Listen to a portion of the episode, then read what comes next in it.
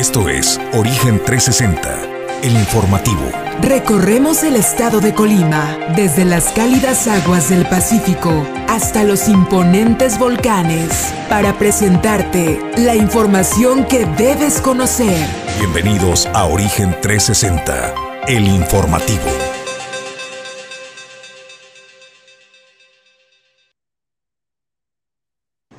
¿Qué tal? Muy buenos días, bienvenidos a Origen 360, el informativo a través de Origen, la nueva televisión. Los saludo con gusto Julio César González y a nombre de Jesús Llanos Bonilla y todo este equipo que hace posible esa transmisión, Ulises Quiñones, productor general, Pedro Ramírez en controles, también Alejandro González La Pulga y desde luego también eh, desplegado en la zona metropolitana, nuestro compañero Paco Francisco Buenrostro, a quien saludamos en esta pues muy fresca mañana. Francisco, ¿cómo estás Paco? Muy buenos días. ¿Qué tal? ¿Cómo estás, Julio? Amigos del auditorio de eh, Origen 360, eh, qué gusto saludarlos el día de hoy. Pues para comentarles que eh, desde luego vamos a tener información, que tuvimos oportunidad de estar con la gente de Coparmex. Eduardo Sánchez, presidente de Coparmex Colima, nos comentaba que definitivamente ven como un fuera de lugar tocando el argot futbolero, desde luego, ven como un fuera de lugar rotundo el hecho de que eh, la el hecho de que el eh, ejecutivo esté eh, pretendiendo hacer una reforma electoral en este momento. Dice que, definitivamente no lo ven como algo viable, algo necesario, y pues se manifestaron a nivel nacional y aquí lo están replicando en contra de esta propuesta de una reforma electoral. Por otra parte, también déjate comento eh, que vamos a estar hablando sobre esta mega marcha y la representación colimense, porque fueron camiones y camiones y camiones los que se llevaron. Prácticamente un checklist de todo el personal del gobierno del estado, eh, so pena de eh, sanciones para quien no asistiera y, todos estuvieron allá eh, teniendo una representatividad de eh, Colima en esta, en esta eh, mega marcha de apoyo al presidente de la República.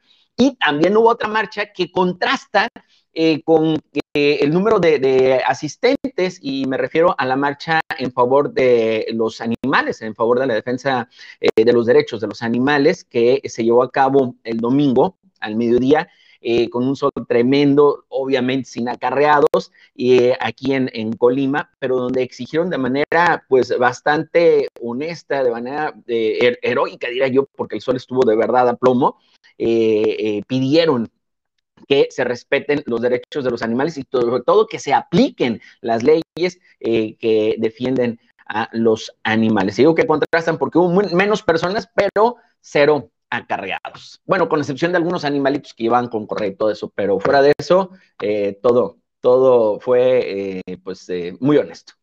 Aparte por una buena causa, ¿no, Paco? También digo, me refiero, me refiero a, la, a la manifestación de esta marcha animalista, ¿no? Por los derechos de los animales, no me refiero a la otra marcha, pero pues en unos minutos más estaremos platicando de este y otros temas. Francisco, gracias, muy buenos días. Muy buenos días. Bueno, pues también les vamos a presentar información interesante eh, que se ha presentado también y es que, eh, pues le comento, rindió la gobernadora Indira Vizcaíno Silva eh, su informe de primer año de actividades en el puerto de Manzanillo ante los manzanillenses y los minatitlenses. Ahí la gobernadora habló también y hizo pues un especial apartado de todo el apoyo que ha recibido el Estado de Colima del Gobierno de México, del presidente de la República, Andrés Manuel López Obrador. Luego también, pues, eh, la Cruz Roja llegó a la meta, llegó a recaudar 3 millones de pesos, esto en la colecta anual de Cruz Roja. Le estaremos diciendo y explicando cómo fue distribuido este recurso en cada una de, las delegaciones y pues para qué les ajustan ¿no? a los gastos de operación de esta institución. Aquí le tendremos también los detalles a través de su presidente Héctor Galindo y desde luego pues también también están haciendo, pues ya empezaron los movimientos políticos, eh, las agrupaciones, las asociaciones de espontáneos, ¿no? Que surgen, eh, pues para apoyar a uno u otro candidato. Bueno, pues fue el, fue el turno de Marcelo Ebrard y es que presentaron el Comité Nacional de Diálogos Progresistas en el estado de Colima, que buscan impulsar la candidatura de Marcelo Ebrard rumbo al 2024. Aquí también le tenemos la información. Y desde luego, pues bueno, la Universidad José Martí, pues está haciendo labor altruista, labor social de contacto con la gente, llevando pues estos servicios médicos gratuitos a barrios y colonias donde viven las familias pues, vulnerables en el estado de Colima. También le tendremos esta y más información en unos minutos. No se vaya, nosotros comenzamos. Origen 360 es presentado por Grupo Jacesa, Glipsa Puerto Seco de Manzanillo, Goodward Group International Logistics Services, Cima Group, Doméstica, Limpieza Segura, Torre Puerto Manzanillo, Restaurante El Marinero del Hotel Marbella, Puerto Café, Clínica Dental Local.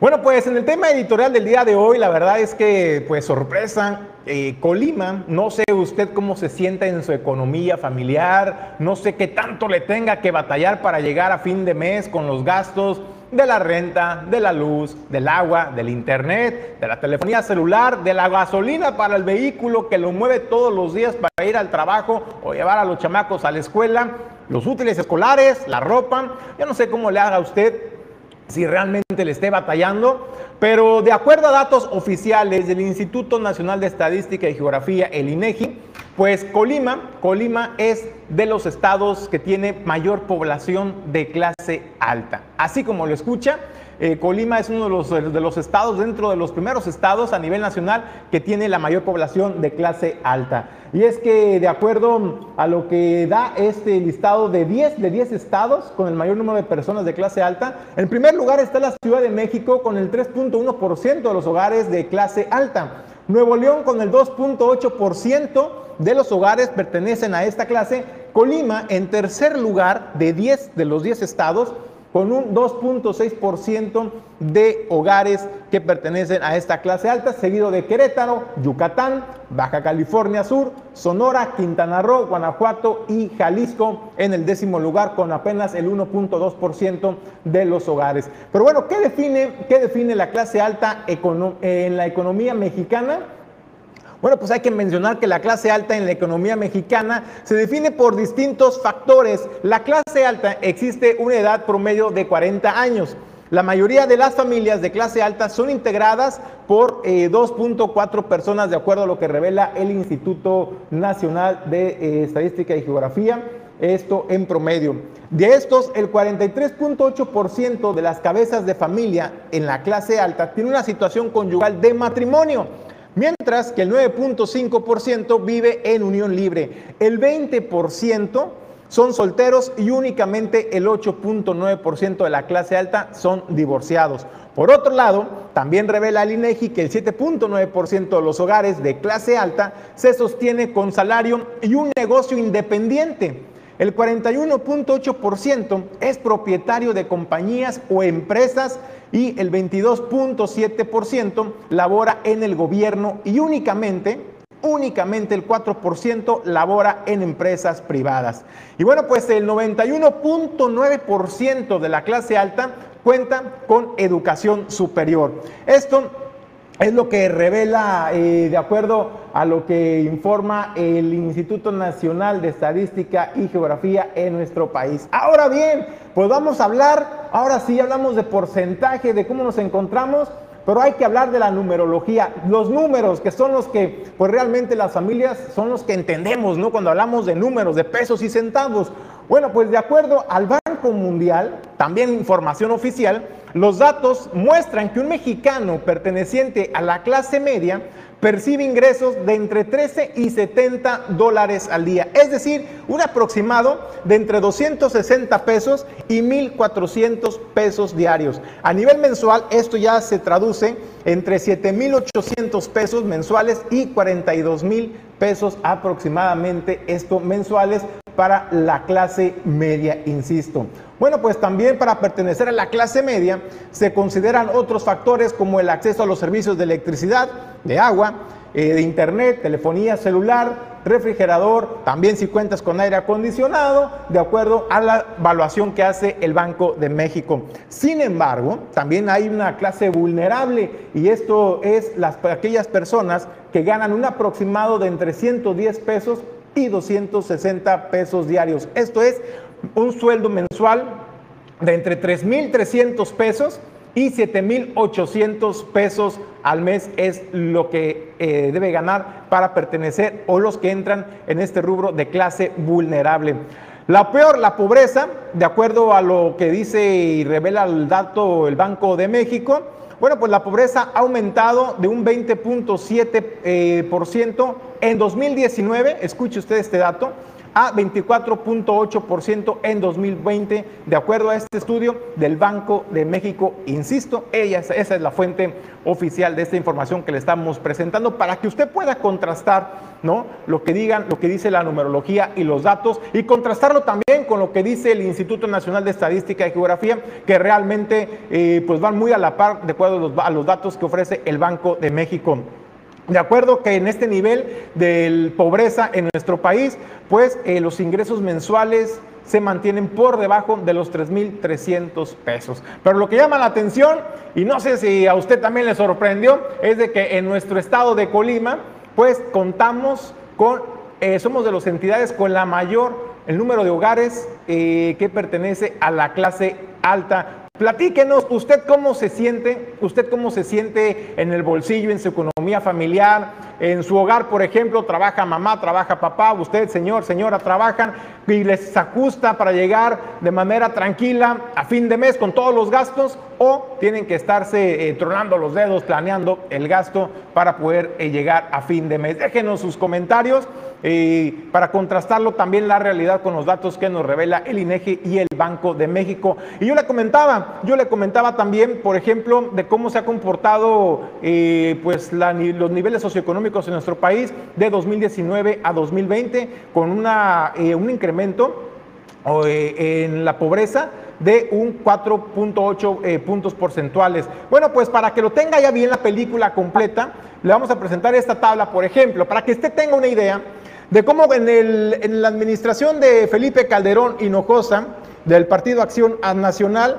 En 2010, el porcentaje de hogares, de acuerdo a lo que dice también información del INEGI de la clase media en México, era el 42.4%. Al final de su administración, en 2012, alcanzó, alcanzó eh, el 43.3%, es decir, aumentó la clase media un punto porcentual. Posteriormente, en la administración de Enrique Peña Nieto del Partido Revolucionario Institucional, en 2012 de recibirla en 43.3, en 2016 la llevó a 45.8% y terminó en 2018 con 46.7%, un incremento constante y considerable en el incremento de la calidad de vida y la economía de las familias en México. ¿Cómo vamos en la administración actual que preside Andrés Manuel López Obrador eh, de Movimiento de Regeneración Nacional? Bueno, pues de acuerdo a esta tabla que muestra el INEGI, en 2018 de 46.7 que recibió la administración, digamos, de eh, los hogares de clase media en México a 2020, ni siquiera a 2021, a 2020, pues se registró una caída estrepitosa hasta 42.2% de la clase media en nuestro país. Es decir, muchos hogares mexicanos pues dejaron, dejaron de eh, entrar en, este, en, este, en esta clase de, económica en nuestro país y bueno, pues ya conoce la historia. Por eso yo le preguntaba a usted cómo le ha ido en la economía familiar. Siempre nos podemos hablar de porcentajes, de la numerología, pero lo más importante es cómo usted lo siente y lo perciba en el bolsillo, en, en, eh, pues en el gasto del día a día, en el hogar, en los hogares. Déjenos sus comentarios si está cómo le va usted con la economía, le ajusta para más, le ajusta para menos, se tiene que estar tronando los dedos a fin de mes, a lo mejor pidiendo créditos para cada vez que ingresan los chamacos a la escuela también, por ejemplo. Usted tiene acceso a, a medicamentos, tiene acceso también a atención médica. Sin complicación alguna, sin que esto le vaya a implicar a usted eh, a lo mejor una desestabilización económica eh, familiar. Déjenos sus comentarios y platíquenos cómo le ha ido, cómo le ha ido en la economía a través de estos, de estos años en nuestro país. Y desde luego, pues Paco, pues no sé si a ti te sorprendió, pero la verdad es que yo digo, bueno, caramba, Colima, tercer lugar eh, de los estados con mayor clase, clase alta en el país. Entendería que aplicaría la fórmula, Paco, de, eh, como lo dijo en su momento también este, el secretario de Marina, ¿no? Por eh, la población, por cada 100 mil habitantes, quiero entender que la misma fórmula se aplica y es por ello que Colima pues, se encuentra en, un, en, un, en una posición, pues hay que decirlo, bastante importante como uno de los estados con mayor eh, familias hogares de clase, de clase alta. Yo por eso le pregunto a la gente, oye, pues en la economía de repente pues, no se ve reflejado esa situación. Platícanos, Paco, ¿cuál es tu opinión? Mi estimado Julio, fíjate que eh, no me sorprende, de hecho, no me sorprende, pero tampoco eh, pensaría que es eh, por el, el, ingreso per cápita. de hecho, salvo tu mejor opinión y obviamente la del auditorio que nos sigue, creo que tiene que ver más con el tema de los satisfactores. Y pongo un ejemplo bien sencillo. A mí que me ha tocado estar pimponeando entre Guadalajara y Colima, me he dado cuenta una cosa, el dinero te rinde mucho más en Colima. ¿Por qué? Porque una renta de una casa, eh, pues, eh, de, un nivel entre, entre medio alto, te puede costar en Colima la renta entre 6 y 10 mil pesos. Ah, pero si te vas a Guadalajara, ya el tener más o menos el mismo eh, promedio de vivienda en cuanto a renta se te eleva de 20 a 25 mil hasta 30 mil pesos. Entonces, ¿qué es lo que sucede? a lo mejor no estamos ganando tanto en cuanto a dinero, pero lo que ganamos nos rinde mucho más porque la vida es más barata en todos los sentidos, transporte, eh, vivienda, eh, los satisfactores más básicos, eh, inclusive escuela, porque a veces no se toma en cuenta que las escuelas privadas aquí en, el estado de Colima, en general, y, digo las escuelas privadas porque el otro día lo decías muy bien, la, educación es gratuita, sí, pero la educación pública, que es bastante cuestionable, en nuestro país, pero la educación privada también es mucho más bajo el costo aquí en Colima que en otras ciudades. Y te digo, pongo como referencia a Guadalajara por la cercanía y porque me ha tocado estar eh, pimponeando en los medios de, eh, comunicación que colaboro eh, y, me he dado cuenta de eso. Creo que eh, al menos a mí en lo particular se me hace bastante congruente el hecho de que tengamos un buen nivel de vida en Colima precisamente basados en esto. Pero bueno, es mi opinión, tú bien lo dices, que el público opine y, bueno, finalmente vamos, vamos a ver cuál es la percepción que hay en torno a estas estadísticas tan interesantes que nos acabas de presentar.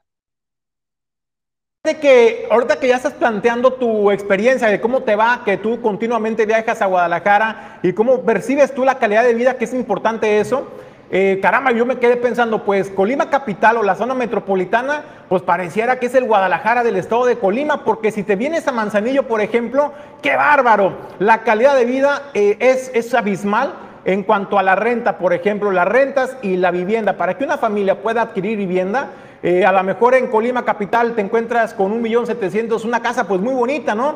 En buena zona, incluso zona norte, eh, pues buenos acabados. Te vienes a, Manzanillo y, son de terror algunas casas realmente. Eh, la calidad de vida cambia mucho. por ejemplo, el acceso a educación privada, alimentación, ropa es bastante más caro, por ejemplo, en Manzanillo que en Colima. Entonces, eh, también eh, es interesante eh, conocer cómo las realidades se viven tan diferentes dentro de un mismo estado. Es que, amigo, ahí tiene que ver la ley de la oferta y la demanda. por ejemplo, te puedo decir que en Puerto Vallarta, hablando de Jalisco, Puerto Vallarta, pues es ostensiblemente más caro. Pero ¿qué es lo que pasa?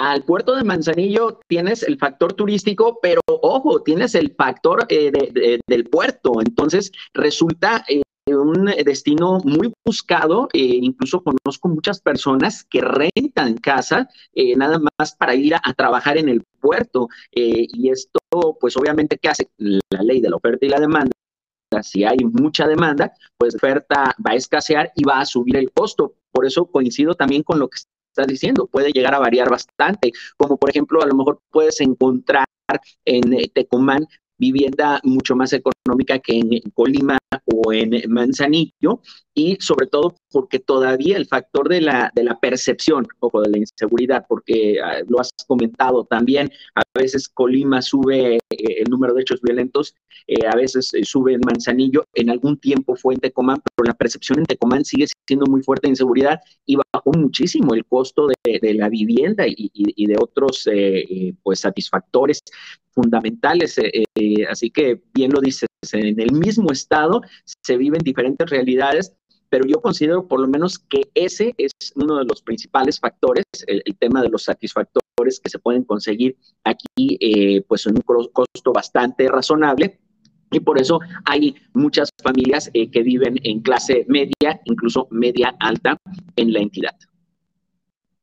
Bueno, Paco, oye, y cambiando un poquito de tema, platícanos de los voluntarios que mandó Colima. Hay que decir voluntarios, no te da risa. Oye, Paco, qué bárbaro. Yo ni la fuerza perdonas. Oye, de los voluntarios de Colima, porque yo sé que fueron por decisión propia, no fueron por obligación, fueron por el cariño que le tienen a nuestro presidente Andrés Manuel López Obrador. Y se vio el cariño, la verdad, Paco. Platícanos, ¿quiénes fueron de los personajes políticos de Colima? Yo veía, por ejemplo, algunas imágenes, eh, hablaba la gobernadora de que ya estamos aquí en la marcha y todos estaban reportando en tiempo real, Paco, cuando en el estado de Colima, caramba, para que suelten información de interés de la población, no la dan, ¿no? Pero en la marcha estaban al minuto informando dónde se encontraban, cómo iba evolucionando, cómo iba llegando la gente. Yo dije, caramba, si ese mismo sistema de información lo tuvieran aplicando aquí en el estado, seríamos otra cosa, ¿eh? Bueno, eh, a ver, vamos empezando con la gobernadora, obviamente encabezó la delegación colimense que participó en esta marcha de la revancha, como le dicen muchos. Eh, estuvo Rosy Gallardo, eh, presidenta del DIF estatal. pudimos también ver algo que nos llamó mucho la atención fue al director de Ciapacó, Vladimir Parra, llenando camiones para, para que se fueran al estado, digo, a la ciudad de México, la capital, eh, y, y, sobre todo algo que eh, no sé si tuviste también oportunidad de ver, que aunque no lo grababan eh, ellos en, estas pues reseñas que estaban dando en tiempo real, como bien señalas, pero las despensas, los vehículos, los vehículos que para llegar terminaron por saturar el a la Ciudad de México e inclusive a la zona centro de tantos eh, camiones que fueron. Y es que, eh, fíjate que lo, en este caso lo, que contrasta es que ciertamente eh, habla de un millón doscientos de personas que participaron en la marcha, puede que hayan sido un millón doscientos, pero de personas que llevaron a la marcha, a diferencia de la que se llevó a cabo el 13 de noviembre, donde fueron por voluntad propia. Eso es, esa es el primer, la primera diferencia. Y la otra gran diferencia es que aquí todo lo concentraron en la del país para que se vea mucho montón, pero eh, el 13 de noviembre hubo marchas en, más de 60 países, de 60 ciudades a nivel nacional e inclusive en ciudades de otros eh, países como en Los Ángeles, como en Phoenix, etcétera, donde eh, la gente lo hizo de manera bastante voluntaria con un fin muy específico, defender al INE, ni siquiera estar en contra de, de un movimiento, ni en contra del presidente, era defender al INE. Creo que eso fue el factor que realmente movió, a diferencia de acá, que había que mostrar apoyo, inclusive me llamó muchísimo la atención cómo los gobernadores, pues fue una competencia tal cual, los, gobernadores tenían que ver quién llevaba más gente para ver pues quién se hacía de eh, más eh, cariño por parte del presidente de la República. Y, hubo gobernadores que movilizaron muchísimo más que Colima, desde luego, pero aquí hay que eh, entender eh, también ahí sí, el tema de, la población, no somos tantos y aún así todos los funcionarios, desde la gobernadora hasta segundo, tercer nivel de funcionarios, eh, tuvieron que acudir. Y hay que recordar que estaban con el tema de el, eh, incremento salarial, de, autorizar el incremento salarial. Entonces, pues quieras o no, fue una excelente motivación para que eh, todo, todo el, personal que labora en gobierno del Estado, que no es poco, pues eh, se tuviera que dar cita por allá, tuviera que asistir a esta, esta mega marcha que sí tuvo, reitero, muchísima participación, en la que incluso eh, de manera espontánea la gente empezó a gritar reelección, reelección, y el presidente eh, dijo, no, no, no, no, soy maderista, aquí no hay reelección, lo cual a muchos nos preocupa porque hemos escuchado tantas veces que no va a hacer algo y terminas viendo lo que, híjole, a más de alguno así como que se nos erizaron los perros. Pero bueno, eh, lo cierto es que sí, fue muy, muy numerosa esta marcha allá en la capital del país, Julio. Y sin duda, pues Colima puso su cuota, como ya bien lo comentaste, pero para que la gente luego diga que no es cierto, que Colima no fue, que no llevaron camiones, que no rentaron camiones, que esa es la otra interrogante, Paco. Estamos hablando que es un partido de austeridad, que es un gobierno, que son gobiernos de Morena de austeridad, y de dónde sacan tanto dinero para comprar tantos, para rentar tantos camiones y llevar a toda esta gente. Y bueno, aquí tenemos las imágenes. Esto que está viendo usted es en el Parque Hidalgo ahí frente a la hemeroteca de la Universidad o el Archivo Histórico de la Universidad de Colima. Ahí está uno de los camiones. Y vean nada más, pero va a ver conforme fue eh, amaneciendo y saliendo el solecito, pues ahí ya las largas filas de las personas, bien, eso sí, muy bien portadas, hay que decirlo, esperando su turno para abordar estas unidades. Y esto fue en la capital del estado, en el Parque Hidalgo, ahí en el centro, Paco. Digo, porque luego ahí dice que luego no creen, ¿verdad? Pero bueno, pues hay que decirlo, fueron voluntarios, fueron para apoyar de manera eh, pues espontánea al presidente en este, en este mensaje. Así le ponemos, así le ponemos. No, eh, y, además déjame decirte una cosa, eh, sí se, obviamente que, que, se vio esto de los camiones y demás, pero hasta el momento no ha habido una sola denuncia de que se les haya coaccionado para que asistieran. Eso también es importante. a lo mejor no hubo una amenaza como tal, eh, como se ha dado en otros casos y en otros estados, ¿eh? hay, que, hay que decirlo, a veces se pide cuota, etcétera. Acá no, o sea, al menos hasta el momento no ningún en ese sentido, pero pues obviamente si te dicen que hay que asistir, pues hay que asistir. La chamba también se entiende, ¿no? Es más en estos tiempos. Bueno, Paco, pues muchas gracias por tu participación en la mañana de este lunes, arranque de semana. Que tengas un extraordinario inicio. Gracias, igualmente, Julio. Quedamos tan pendientes. Un excelente día y excelente semana a todos.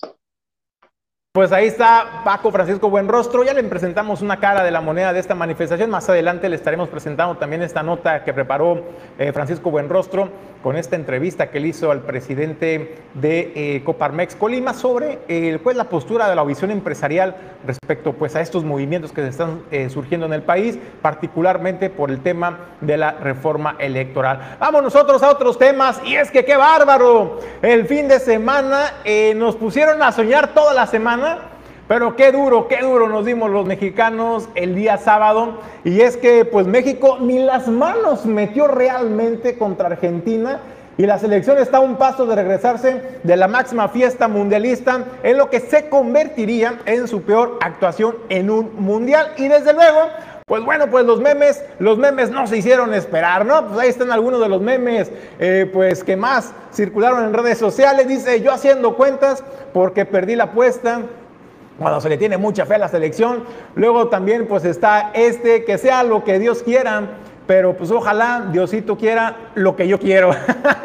bueno, pues ahí están algunos. Y vean nada más esta joya, esta joya de, imagen. Tienes la de, tienes eh, la, fotografía o la imagen pues de que la afición mexicana realmente no, no, se lo perdona al Tata Martino y es que pues también están presentando esta, esta, esta imagen donde dice Estoy muy contento por el planteamiento que hice y salió a la perfección. Saqué a Guardado, que era el mejor del medio campo, dejé a Herrera, que era el peor, y saqué a los dos mejores hombres de adelante, el Chucky y Vega, para meter a los tres peores, Piojo, Antuna y Raúl. Muy contento por mis muchachos y por Messi, Gerardo Martino. La verdad es que muy difícilmente los mexicanos le van y le vamos a perdonar al Tata Martino pues estos movimientos honestamente el estilo y nivel de juego de México pues no convenció, esperábamos un México mejor planteado, mejor parado, pero arrojado hacia adelante, no a la defensiva. Primer tiempo estuvo bien aguantando, haciendo eh, pues un planteamiento interesante,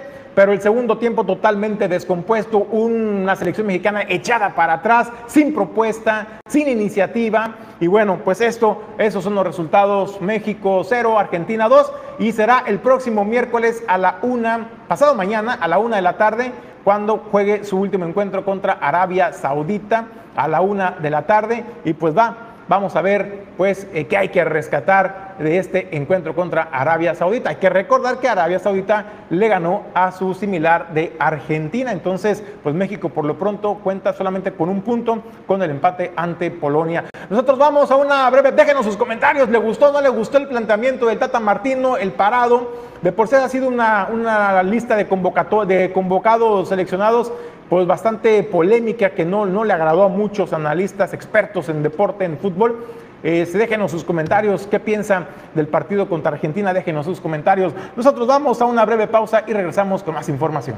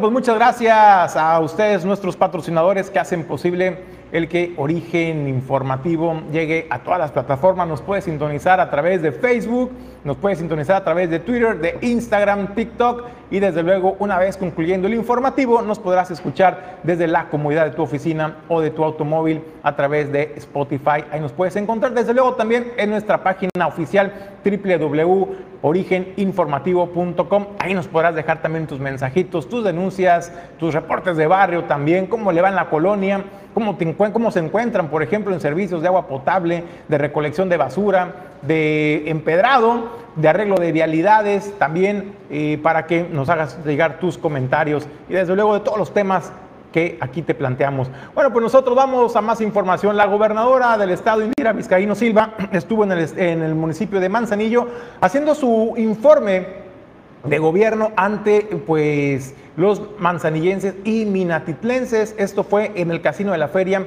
en el puerto de Manzanillo. Ahí la gobernadora pues dedicó un apartado bastante amplio a hablar de todo el respaldo que ha recibido tanto en lo personal pero también en el estado de Colima los colimenses del gobierno de México que encabeza el presidente de la República Andrés Manuel López Obrador. Habló también de la sinergia y el equipo que se ha logrado hacer con el gobierno de México para que todos estos programas sociales eh, puedan verse incrementados en sus montos y beneficiar a un mayor número de personas. Esto es lo que comentaba la gobernadora en su mensaje ante, ante los manzanillenses y minatitlenses.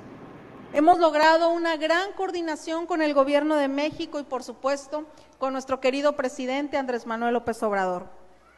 Esta búsqueda por coordinarnos sumada a la sensibilidad y a la empatía de nuestro presidente, nos ha permitido resolver muchas problemáticas que nos aquejan en todo el estado y por lo tanto también aquí en Manzanillo y en Minatitlán. Esta coordinación nos permitió llegar, nos permitió al llegar poder cerrar financieramente el año 2021 y cumplirle a la clase trabajadora.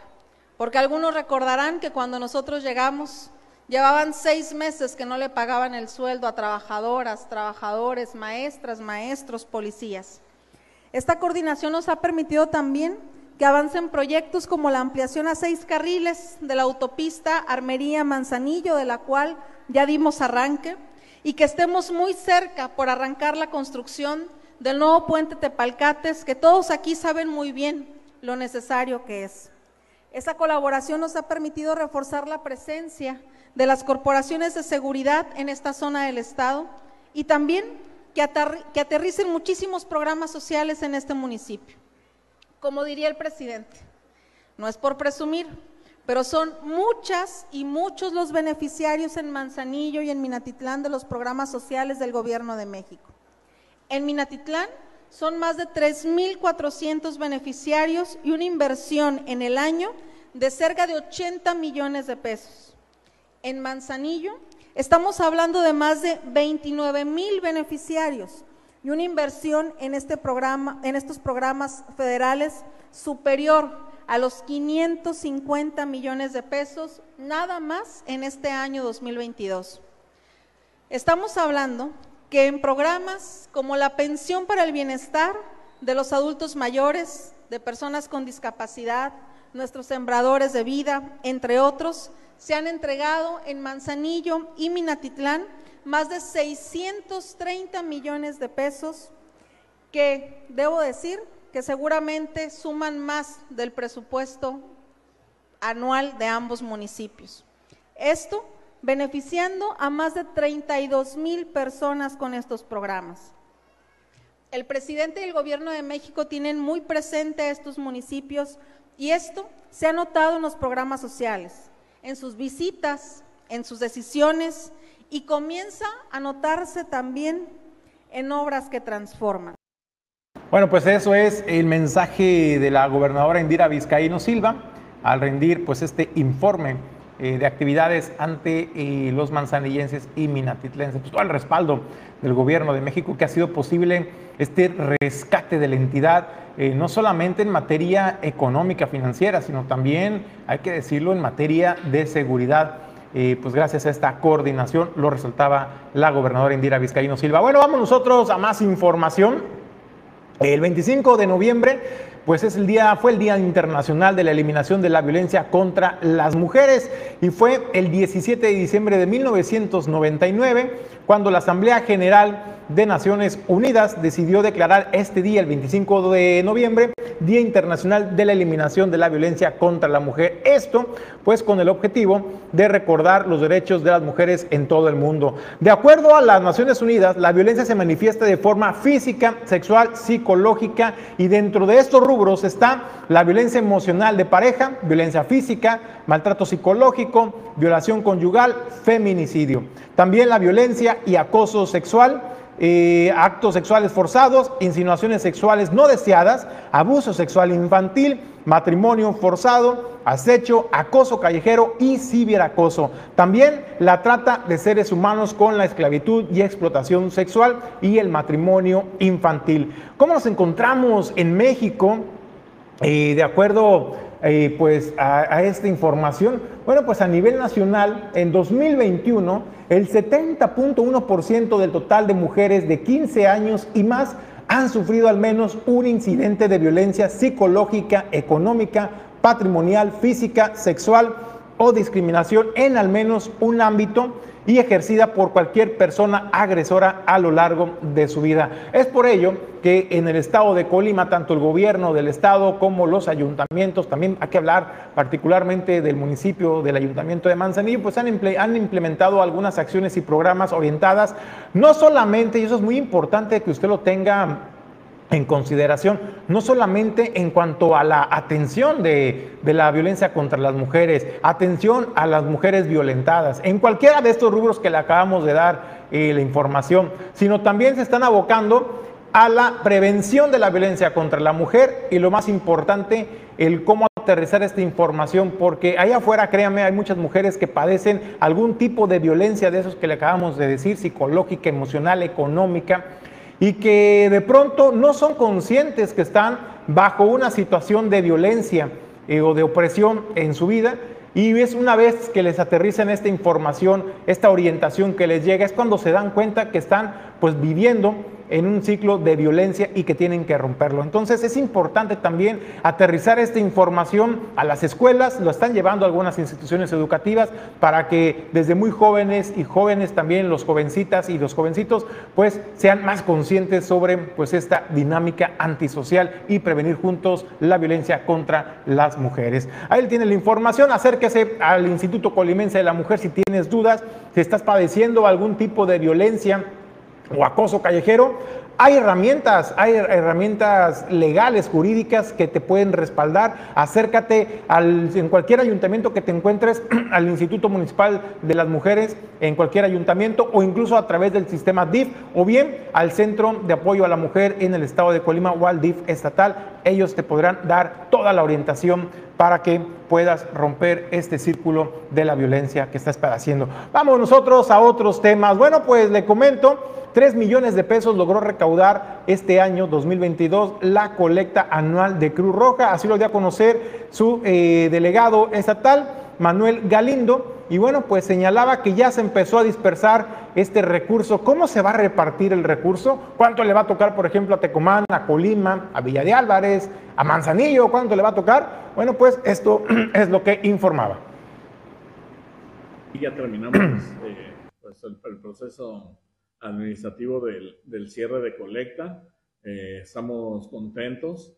Eh, se logró una, buena captación en, en esa colecta a pesar de que habíamos tenido dos años en que no contábamos con este recurso, eh, pudimos obtener eh, 3 millones, un poquito más de 3 millones de, pesos, de los cuales 2 millones 200 mil lo, fue a través de, del RIF estatal y del gobierno del, estado, del Estado, pues quien sin duda alguna siempre ha sido un aliado estratégico eh, de Cruz Roja muy, muy importante, pues no nada más por el tema de eh, tenemos programas eh, con ellos, como es el de movilidad, que también representa un recurso importante para la institución y nos ha, nos ha ayudado a, salir adelante, así como el, el, subsidio que tenemos mensualmente con ellos, que eh, fue pagado puntualmente, lo cual agradecemos a nuestra gobernadora y al presidente estatal del, del DIF por esta, este apoyo siempre tan solidario para la institución. Y pues de esos 3 millones de, pesos se repartieron en las, en las delegaciones que tenemos en, en Cruz Roja. Armería se le dio el, el 11%, Colima el 39%, Manzanillo el, el 9%, Tecomán 18% y en la delegación, en la delegación estatal se quedó el, el 23%. Eh, para, como les comenté, para haber estado dos años sin, sin colecta, el resultado es este, muy bueno. Eh, ya estamos preparándonos para tener otras estrategias para la colecta del año que viene, pero pues ahorita lo, lo más importante en lo que estamos eh, trabajando es en nuestro programa para cubrir las vacaciones decembrinas.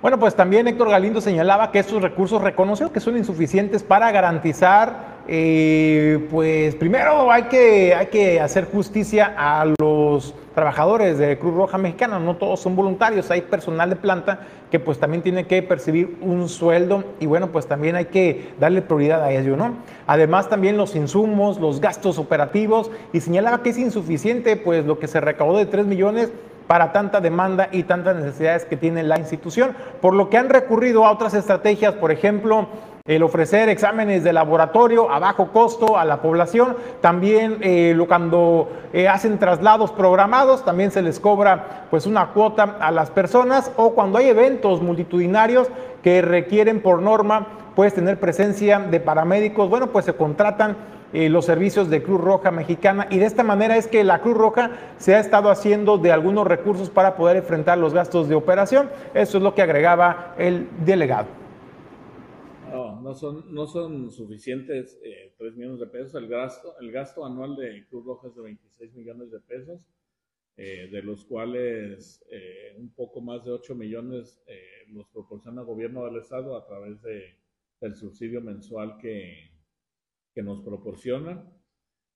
Eh, otro porcentaje nos da el Ayuntamiento de Colima y Villa de Álvarez, también a, través de un subsidio eh, mensual, pero el resto del, recurso que nosotros generamos son alrededor de 18 millones de pesos. Son con actividades propias de la institución. La más importante pues es la de, la de capacitación y es el programa que tenemos con la Subsecretaría de, de Movilidad, donde nosotros damos la capacitación a los eh, compañeros eh, taxistas y de, autobuses urbanos, lo cual genera un, un ingreso de alrededor de, de, un millón de pesos. El, el, resto pues son servicios médicos, cobertura de servicios especiales, ¿no? Como un, un, evento, no sé, un baile donde soliciten ambulancia, pues es un servicio que, se, que tiene una cuota de recuperación, así como los traslados eh, programados son aquellos que no son eh, traslados de urgencia, son servicios que, que, se cobran, pero son los, los menos, ¿no? Y por último, los servicios médicos, lo que es la consulta de medicina general, los exámenes de laboratorio, rayos X.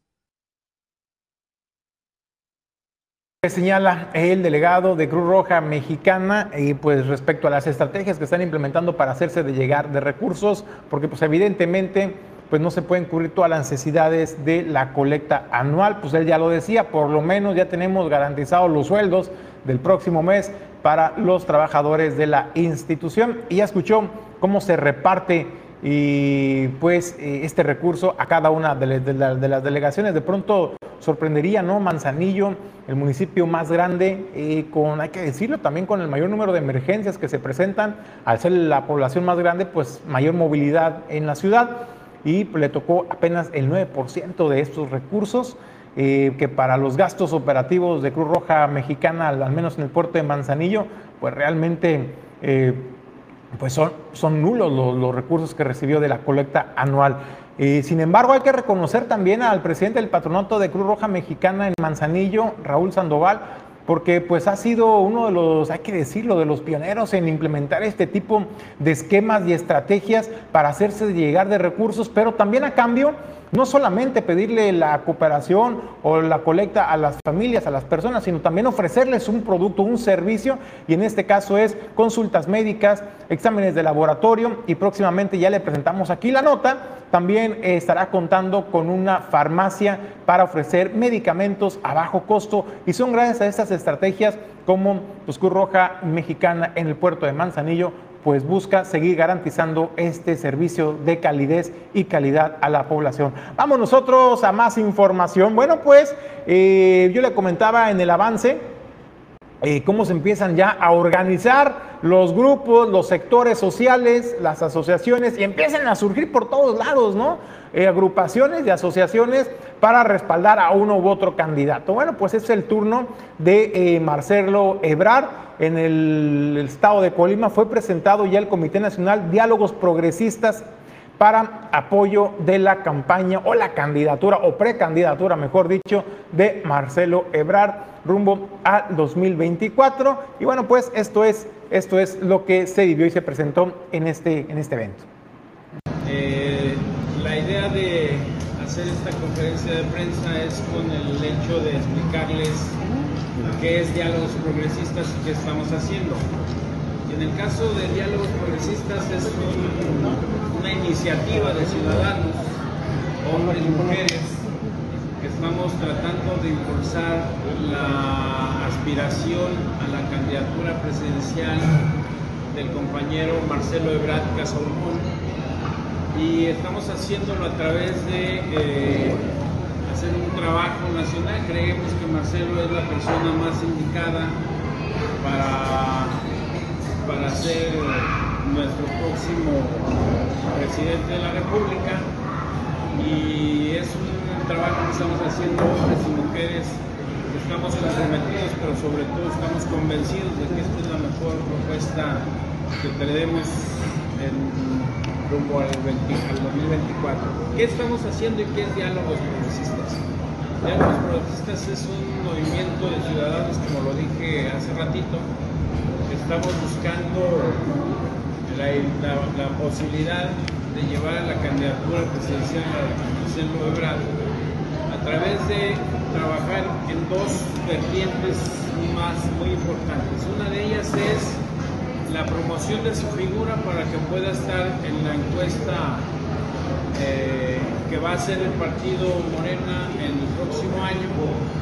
Es un trabajo que estamos haciendo desde lo estatal, lo distrital, lo municipal tendremos que hacerlo más adelante a través de las secciones electorales, los ejidos, las comunidades y eh, sobre todo las colonias en los diferentes que estamos haciendo de promoción, vayamos conformando, eh, digamos, equipos convencidos de esta tarea, de este trabajo en cada uno de estos bueno, pues ahí está, ahí está esta presentación de este comité en el estado de Colima, diálogos progresistas para apoyar a Marcelo Ebrard. Y así como ellos, pues van a empezar a sonar varios más y van a surgir nuevas asociaciones y nuevas agrupaciones este, en el estado de Colima para apoyar a uno u otro candidato. Vamos nosotros a otros temas. No a la reforma electoral sostiene el sector empresarial en el estado de Colima, de acuerdo a lo que expresó Eduardo Sánchez, presidente de Coparmex Colima.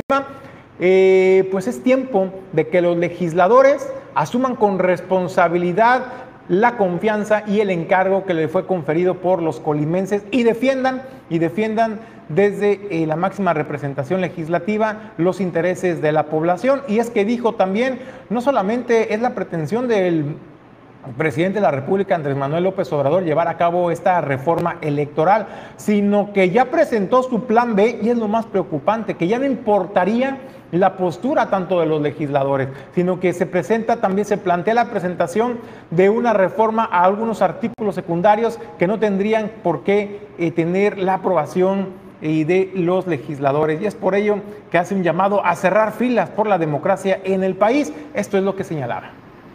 A lo largo y ancho del país, los 68 centros empresariales que conforman la Confederación Patronal de la República Mexicana, hemos salido a llevar a cabo ruedas de prensa para dejar en claro nuestra postura en contra de una reforma constitucional en materia electoral, pero también en contra de reformas a leyes secundarias. Nos parece inaceptable que se pretenda debilitar al árbitro electoral y a su independencia. Hoy queremos compartirles una serie de acciones que vamos a llevar a cabo para que los legisladores escuchen a la ciudadanía y que no avalen los cambios que dañan a nuestro sistema nacional electoral y por lo tanto a la democracia y a las libertades de todos los mexicanos. En la Cámara de Diputados dieron a conocer que se inició el proceso legislativo de la reforma electoral propuesto por el Ejecutivo. Ojalá hubiera un verdadero debate el día miércoles 23, se dio a conocer el dictamen que se pretende aprobar la próxima semana. Es esto que ha motivado a, Coparmex para insistir a que no es momento para una reforma electoral. Pedimos que no se afecte al árbitro electoral, que se garanticen los procesos electorales de manera transparente, eficientes, ciudadanos y que tampoco se, se afecte al tribunal que revisa, avala o corrige las decisiones.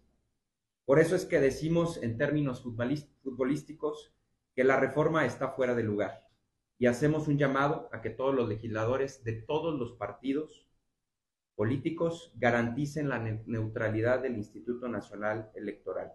No estamos en contra de las autoridades ni de los partidos políticos. Estamos en contra de una reforma electoral regresiva que no fue consensuada por la sociedad y que no representa los intereses de, México. Circulan muchos mensajes que pueden confundir a la sociedad y generar todo tipo de reacciones. Lo importante no parece, no se parece tener claro, y es que la defensa del INE, el Tribunal Electoral, el Poder Judicial de la Federación es prioritaria para nosotros. Por eso queremos y exigimos elecciones ciudadanas que garanticen la legitimidad de nuestros gobernantes y la certeza de que los votos cuentan y que se cuenten bien, como ha sido en estas tres décadas a partir de que se ciudadanizó el Instituto Federal Electoral, hoy Instituto Nacional Electoral. La defensa de la, de la democracia exige la participación ciudadana, construir consensos que permitan llegar a acuerdos y compromisos por el bien del país. Esta defensa es una lucha de largo plazo que Coparmex ha llevado a cabo desde hace muchos años, en conjunto con organismos de la sociedad civil y con la ciudadanía, hoy nuestras acciones se enfocan en la defensa del INE, que está en riesgo por intereses particulares y no pensando en el bien común, de que se mantenga la neutralidad del árbitro electoral. En todo México han iniciado acciones en defensa del INE, del Tribunal Electoral, esfuerzos ciudadanos que se han hecho escuchar y que hacen un llamado a los legisladores, sabiendo que esta reforma constitucional seguramente no pasará pero intentarán en el poder legislativo, a iniciativa del poder ejecutivo federal, hacer reformas a leyes secundarias para lograr sus objetivos de tratar de acortar y controlar al INE y al Tribunal Electoral, asfixiarlo presupuestalmente, reducir su estructura.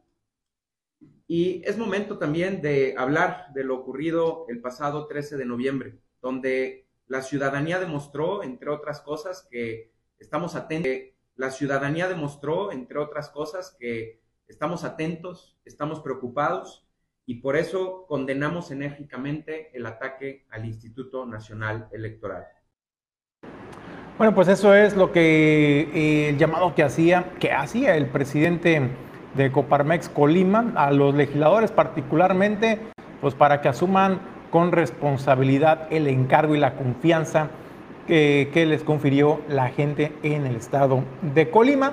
Esa es la opinión del sector empresarial. Déjenos sus comentarios también respecto a este tema de la reforma electoral. ¿Estás de acuerdo? Sí, y por qué sí y por qué no estás de acuerdo en esta reforma que plantea el presidente de la República. O a lo mejor, a lo mejor, en qué parte sí estás de acuerdo y en qué partes no estás de acuerdo, porque también hay que decirlo, no todo lo que plantea el presidente en esta reforma electoral es malo, pero también no todo, no todo lo que se plantea pues es para beneficio de la democracia en nuestro país y se tiene que decir. Vamos nosotros a más información. Bueno, pues la Universidad José Martí está llevando los servicios médicos de salud gratuitos a barrios y colonias populares. Esto particularmente en la zona metropolitana en el estado de Colima, y esto es para eh, generar y reforzar los lazos de vinculación con la sociedad, llevando estas consultas gratuitas de salud a las familias de escasos recursos. Esto es lo que nos explicaba el doctor y la maestra de la Universidad José Martín. Eh, la Brigada de Salud Comunitaria eh, tiene el objetivo de brindar un servicio de salud, más que nada con un enfoque preventivo tratamos de diagnosticar padecimientos que por lo regular eh, todas las personas deberíamos de hacernos ese, ese, chequeo, sin embargo no tenemos esa cultura, entonces eh, traemos ese servicio de manera gratuita para todos ustedes y también fortalecemos las habilidades de nuestros estudiantes eh, en la atención al paciente. En el caso de medicina, eh, estamos haciendo detecciones de enfermedades cardiometabólicas. Eh, medimos eh, peso, talla, índice de masa corporal, presión, glucosa y hacemos detección de estas principales enfermedades, diabetes, hipertensión. Si tienen estudios de laboratorio también nos podemos checar y podemos orientar. En caso de que necesiten atención médica, eh, nos acompaña también un médico para casos muy particulares y pues bueno, esa es básicamente la atención del área de medicina. Sí, por parte de fisioterapia también se les está invitando a la comunidad a que vengan para eh, detección de algunas alteraciones posturales, como puede ser escoliosis y eh, también, por ejemplo, si tienen alteraciones en la bóveda plantar, como pie plano, este pie quino, pie varo, que esas son algunas de las alteraciones principales que, como bien mencionaba el doctor, este, podemos prevenirlas antes de que ustedes ocupen o que la sociedad ocupe algún tipo de aparato, de órtesis, que puede ser igual, este, pues ya más costoso o con algo otro enfoque. Nosotros lo que queremos es que la sociedad se pueda venir a revisar y que pueda eh, tener estos servicios que son de la universidad, pues para la sociedad y que puedan, eh, son totalmente gratis y obviamente es para ayudarlos en cualquier enfoque, para el servicio en sus, en sus casas, en su trabajo y todo esto, pues fortalecer sobre todo la salud. Esto nos ayuda porque también los chicos, aparte de que ya realizan sus prácticas, fortalecen a nivel de la comunidad toda esta parte humanista que ellos deben de tener y enfocarse en esa parte de brindar apoyo eh, a la sociedad que, que más lo necesita. Bueno, pues ahí está, ahí está la información de la Universidad José Martí. Qué bueno que acercan esos servicios médicos de consulta gratuita a la población, porque sabe qué, es increíble, pero muchas familias que no tienen los recursos eh, para ir a una consulta médica, usted podrá decir, bueno, pues que vayan al seguro, ahí es gratuito, bueno, pues que vayan al ISTE, pues sabe qué, eh, no siempre los atienden. Y no los atienden porque pues no tienen, no tienen número de seguro y ahí los dejan esperando. Entonces pues la gente eh, pues no puede tener acceso realmente a la salud. ¿Y sabe qué es lo peor? Que tienen años padeciendo a lo mejor de dolores de cabeza intensos eh, o a lo mejor desmayos y luego dicen, bueno, pues es que nada más me tomo una, algo dulce, ¿no? Para no decir marcas, me tomo algo dulce y con eso me, me regulo o me tomo una pastillita para el dolor de cabeza, que no me hace mucho, pero pues al menos me la tomo para que se me quite el dolor de cabeza. ¿Y sabe qué resulta? Pues resulta que padecen de la presión, ya sea presión baja o presión alta, y eso es peligroso también. Y pues tienen años con ese tipo de padecimientos que no fueron diagnosticados a tiempo. También personas que tienen diabetes que no han sido diagnosticados con oportunidad están poniendo su vida en riesgo. Por ello es cuando ese tipo de brigadas médicas de salud eh, se acercan a la población, pues realmente representan y significan mucho para la población. Vamos nosotros a otros temas. Bueno, pues la última y nos vamos. Y es que si usted creía que ya la habíamos librado con el COVID-19, pues déjeme decirle, déjeme ser el portador de malas noticias, pero no, aún estamos muy lejos de poder librar esta emergencia sanitaria mundial del COVID-19. Y es que, de acuerdo a información internacional, las infecciones de COVID subieron a un nivel récord, esto en China, superando incluso el pico anterior alcanzado en el mes de abril. Esto eh, pues está luchando esta nación contra un rebrote, el peor que se ha enfrentado desde que inició la pandemia. Y bueno, pues esto reportó 29.754 casos nuevos, más que las 28.973 infecciones registradas a mediados del mes de abril cuando el centro financiero de Shanghái estaba en medio de un cierre de dos meses que vio a los residentes luchar por alimentos y medicamentos. De acuerdo a las cifras oficiales, pues informan eh, sobre pacientes sintomáticos y asintomáticos, lo que puede dar lugar a cifras infladas cuando las personas son reclasificadas después de desarrollar los síntomas. Y es que usted recordará, aquí le presentamos la información cuando pues prácticamente algunos puertos importantes de China habían cerrado sus operaciones eh, por el rebrote del COVID-19 y que esto posteriormente nos alcanzó esta oleada de eh, contagios de COVID-19. Por ello yo le decía, no hay que confiarnos, no hay que dejar de aplicar las medidas sanitarias de eh, lavarse continuamente las manos cuando toque superficies, cuando agarre algún objeto, hay que lavarse periódicamente las manos, evitar el contacto con el rostro, las manos directamente y sobre todo pues siempre usar gel sanitizante o alcohol en las manos eh, para cuidar de nuestra salud y cuando pueda, cuando pueda, pues también portar, portar el cubreboca porque realmente no la hemos librado. Ahora máxime con la influencia estacional que es de la temporada, que también está impactando de manera importante en nuestro país. Es tiempo de cuidar de nuestra salud y de la de nuestros seres queridos. Ya tienen la información, así es que hay que cuidarse, hay que ser responsables. Con eso nos despedimos del informativo de Origen 360, no sin antes agradecerle el habernos acompañado. A nombre de Jesús Llanos Bonilla, Ulises Quiñones, productor general, productor adjunto Pedro Ramírez, Alejandro González La Pulga y Francisco Buenrostro, desplegado en la zona metropolitana. Soy César González. Les deseo que tenga un extraordinario arranque de semana y mañana nos escuchamos y nos vemos por este mismo canal en Origen Informativo, la nueva televisión.